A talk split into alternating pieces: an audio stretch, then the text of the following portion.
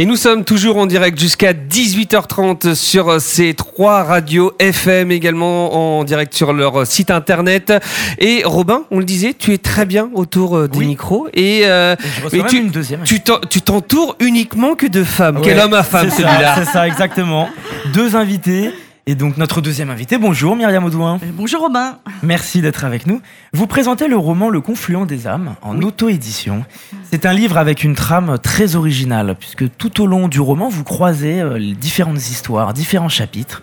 La première partie de votre roman démarre avec une relation entre une esclave et le fils de l'esclavagiste aux États-Unis euh, au cœur du 19e siècle. Et en parallèle, vous racontez l'histoire d'un couplement au début des années 2010, une histoire d'amour assez euh, lambda à première vue, et surtout sans aucun lien avec l'histoire en parallèle en, en pleine traite négrière. Ça, c'est ce qu'on croit. C'est ce qu'on croit. Voilà, Voilà. c'est ça. C'est une suite d'histoires euh, touchantes qui harponnent le lecteur. Pour commencer, Myriam Audouin, qu'avez-vous tenté de mettre en avant pour le lecteur au travers de cette suite de situations différentes et d'histoires? En fait, il y a plusieurs, euh, il y a plusieurs thématiques, mais je pense que la plus, grande, c'est l'histoire des destins qui se croisent. Euh, c'est l'histoire des faux hasards, en fait. Euh, Il y a un chroniqueur sur YouTube qui avait fait un parallèle avec Lelouch, parce qu'il aime bien aussi ce- cette thématique. Et oui, je pense que c'est l'idée essentielle. Qu'est-ce que vous entendez par faux hasard Ben en fait, on pense que euh, voilà, on va croiser quelqu'un, on se dit oh tiens, euh, voilà, cette personne-là, je la connais ou oh mais comment ça se fait qu'on se retrouve là Mm. Et peut-être qu'en fait, il n'y a pas de, il y a pas de hasard. Peut-être qu'en fait, il y avait une raison pour laquelle cette personne se trouve là à ce moment-là. Qu'est-ce l'idée qui- des choix aussi. Et qu'est-ce qu'il y avait de plus intéressant dans votre travail, pour le lecteur aussi, d'écrire cette histoire sous forme de différents chapitres plutôt que d'une histoire d'une traite? Euh, bah, pour peut-être un petit peu pour le pour le suspense et pour construire un puzzle et pour intriguer aussi le lecteur, se dire mais quel, quel peut être le lien entre euh, cette famille sartoise et euh, tous ces personnages qui sont venus d'un autre continent, d'un autre temps, euh, voilà. Et euh, il y a aussi une chose, c'est qu'en fait euh, j'ai mon petit frère qui faisait une de Mhm. la généalogie et euh, il a fait son, son test ADN et euh, c'est je trouve ça vraiment fascinant de savoir qu'en fait euh, on se croit euh, irlandais ou français depuis quatre générations puis finalement, on a du sang, euh, du sang euh, musulman, du sang égyptien, du sang euh, irlandais, et, et que du coup, en fait, on est tous, tous, les mêmes- on est tous les mêmes, on est tous une grande famille, celle de l'humanité. Justement, il y a un arbre généalogique qui revient, on en parlera un petit peu Oui, tout pour à l'heure. essayer de se retrouver, Ouais. parce que ça reste une saga, en fait. Est-ce que cette suite d'histoires, c'est aussi une manière différente de traiter le suspense? Euh, oui, pourquoi pas. Je pense qu'il faut, un petit peu de suspense aussi pour, euh, voilà, pour que le lecteur, euh, enfin, garder le lecteur en haleine, quoi. Donc c'était, important de pas tout dire, de tout dévoiler dès le, départ, et puis de dévoiler, voilà, au fur et à mesure. Et pourquoi est-ce que vous avez souhaité dans votre histoire euh, et dans cette suite d'histoires euh, mettre des personnages euh, principaux en couple, en binôme, plutôt qu'à chaque fois centrer l'histoire sur un personnage seul face à lui? J'avais pas fait attention. ah, ah bah voilà, bah on le C'est découvre. une excellente Ah, beaucoup question. de binômes en à fait. chaque fois. hein. Euh, oui, parce que j'avais pas fait attention à ça. En fait, je pense que ça s'est fait naturellement. D'accord. Ah oui, oui, là vraiment. Parce que ça me- ressent, ça question. ressort beaucoup effectivement. Ouais, ouais, ouais, ouais, ouais, ouais. Parce qu'il y a Bah, du après, dialogue. Une personne seule, il y a moins de choses à dire aussi. Mm. de, oui, des histoires de couple parce que il y a leur histoire aussi euh, pour amener euh, euh, des choses. Si la personne est toute seule, euh, il va se passer moins de choses aussi.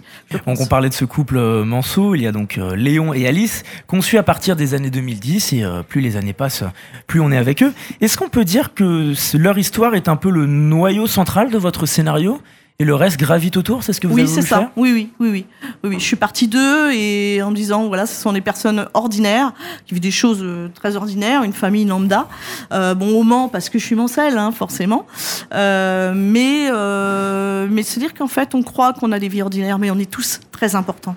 On a tous quelque chose à vivre. On a tous quelque chose, euh, soit euh, dans notre vie actuelle ou euh, soit dans notre de, notre descendance. Voilà, j'allais vous le demander justement. Mm, Donc, mm. comme ce, ce roman se présente comme une suite de Mm. chapitres, vous avez souhaité montrer au lecteur que chaque personne qui ne pense pas toujours avoir un passé familial qui regorge d'histoires extravagantes, en tout genre, en possède toujours un, quoi qu'il arrive, avec toujours. des aventures parfois inattendues. Exactement. On ne Ouais. saura peut-être jamais.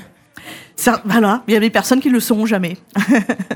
Qu'est-ce qui vous a poussé à écrire ce roman? Quelle est la genèse de ce projet?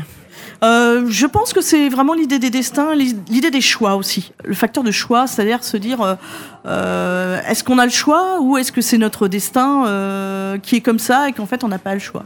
Donc je pense que voilà, pour moi la réponse c'est qu'elle est dans mon livre, sans en donner vraiment une réponse. Je soulève plutôt des questions, mais je pense qu'il y a un petit peu des deux. C'est intéressant parce qu'au début de ça- votre roman, vous conseillez une liste de musique à écouter pendant la lecture. Alors il y a des artistes très variés. On a, euh, vous proposez ACDC, Janis Joplin. Il y a aussi Stravinsky, PNL, ABBA, Chopin. Alors c'est rare de citer ces mêmes artistes dans la même phrase. Là, on est sur quelque chose d'extrêmement varié. Qu'est-ce que la musique apporte au lecteur par rapport à à une suite d'histoires comme ça avec des ambiances aussi différentes Bah, je pense que ça peut créer une ambiance. Euh, moi, en tout cas, quand j'écris, ça, ça m'aide à me plonger dans l'ambiance et à créer un univers. Parce que dans cette liste, il y a aussi des choses que je n'écoute pas spécialement, mais qui vont avec ce que je veux raconter. Donc ça, ça me permet de vraiment de m'imprégner. Euh, de, ah, parce qu'il y a des choses, il y a des scènes dedans aussi qui sont un petit peu dures et difficile de les écrire, les scènes de violence, les scènes de viol, les choses comme ça, où c'est euh, c'est difficile d'écrire euh, d'écrire là-dessus. Et euh, donc du coup, de se plonger euh, par le, enfin l'outil du- de, de la musique, c'est vraiment hyper important. Et donc j'espère que pour le lecteur, ça peut lui donner aussi, euh, le permettre aussi de se, de se, de se créer cette, euh, de rentrer dans cette ambiance et, et de voir mon univers. Je me permets pas de, de spoiler trop les auditeurs puisque je vais parler de la- des toutes premières scènes, une scène de torture avec le fouet avec des esclaves. Mhm. qui est euh, remarquablement bien écrite, je trouve. Comment est-ce que vous vous imprégnez de ces séquences pour écrire et trou- trouver l'inspiration et réussir à imager ça?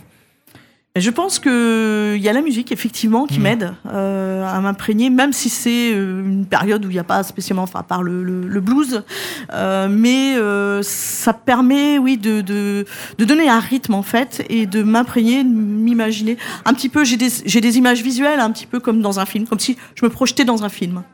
Alors, il y a cet arbre généalogique à la fin Mhm. de chaque chapitre qui s'assemble et s'agrandit au fur et à mesure comme un puzzle. Et puis, il y a aussi une phrase de Randy Pausch que vous citez au début de votre livre. Mhm. C'est le destin qui distribue les cartes, mais c'est nous qui les jouons. Est-ce qu'au travers de cette phrase, vous essayez de nous montrer à quel point euh, l'humain n'est pas maître de son temps, qui s'écoule du temps euh, comme l'horloge qu'on peut avoir de- devant nous, et qu'il ne le sera jamais puisqu'on regarde ça passer sous nos yeux sans rien faire, mais qu'en revanche, nous sommes maîtres de notre destin et de nos propres aventures? Exactement, et de nos propres choix. Et euh, dans mes personnages, forcément, les personnages plutôt machiavéliques, plutôt malsains, euh, voilà, je les oriente dans des choix qui, moi, j'estime en tant qu'écrivain, qui sont les mauvais choix.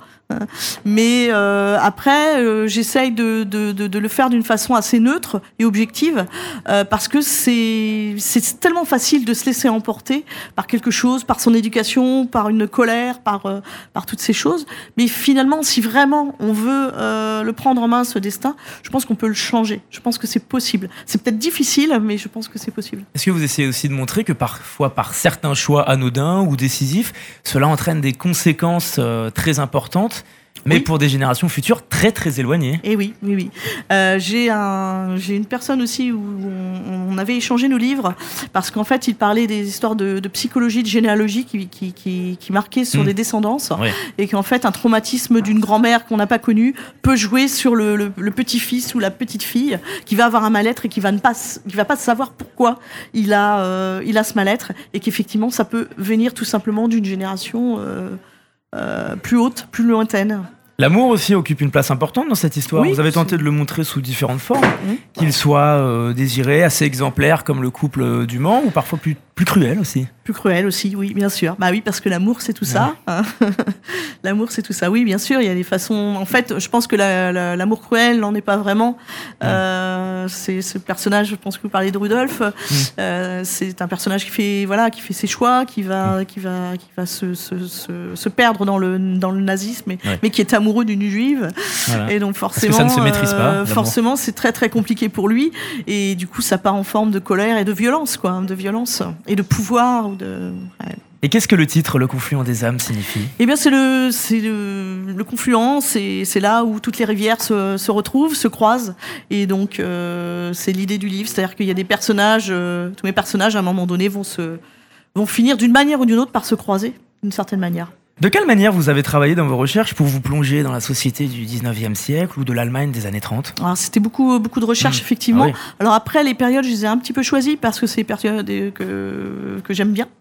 Euh, j'aime bien l'histoire, ça me passionne. Donc euh, j'aime bien l'histoire, euh, voilà, j'ai l'histoire de l'esclavage, 39-45, euh, ou même Tchernobyl. Enfin Mm. voilà, il y, a des- y a des périodes qui me, qui me fascinent. Donc euh, les documentaires, les livres, les, voilà, la documentation. euh. Et qu'est-ce que ça représente pour vous aujourd'hui de présenter cette œuvre de participer au salon Faites Lire? Euh, c'est une consécration. Hein c'est vraiment chouette. Puis c'est vraiment un, super salon. Et euh, j'en suis ravie. Puis j'ai pas mal de mes, mes petits. je suis partie d'un collectif, le Westeter, et euh, on est tous très contents. On est la plupart ici et on est heureux. Et alors justement, quels sont vos projets pour la suite maintenant? Euh, Bon, il y en a plusieurs. Un, un, conte pour enfants, un recueil de nouvelles, voilà, plusieurs, plusieurs petits projets. Donc des domaines assez différents finalement. Oui, oui, je touche un petit peu, un petit peu à tout. Eh bien, merci beaucoup, Myriam Audouin. Merci, Robin. Vous publiez donc votre dernier roman, Le Confluent des âmes, en auto-édition, présenté dans le cadre de Faites Lire. Et puis vous, on vous trouve jusqu'à ce soir à votre stand, c'est ça? Euh, non, je suis pas sur le stand. Ah, vous n'êtes pas sur le stand. Bon, on peut vous trouver quand même. Mais on peut me trouver, je suis là. On peut vous trouver. Eh bien, merci beaucoup. Merci. Au revoir, merci encore. Merci à toi, Robin. On se retrouve tout à l'heure avec euh, un échange que tu as eu avec euh, Stéphanie euh, Foussaume, hein, et puis Marise Colson, qui a reçu le prix de la nouvelle francophone inédite. Tu as un échange qui a, été, qui a eu lieu ce matin C'est ça, absolument. On leur a remis donc le premier prix et le deuxième prix. Je suis allé les rencontrer. Ce sont deux nouvelles vous allez voir très original sur le thème du grenier. Donc ça laisse place à l'imagination et vous verrez que c'est très intéressant ce qu'elle nous raconte. D'ici euh, deux heures, on retrouvera euh, cette information. En tout cas, en tout cas cet, cet, échange que tu as eu. Quant à nous, on est toujours en direct du Salon littéraire du Mans. Dans quelques minutes, vous retrouverez Éric Lucas et Valentin Monnier de Fréquencier avec Louis Lefebvre. En attendant, musique.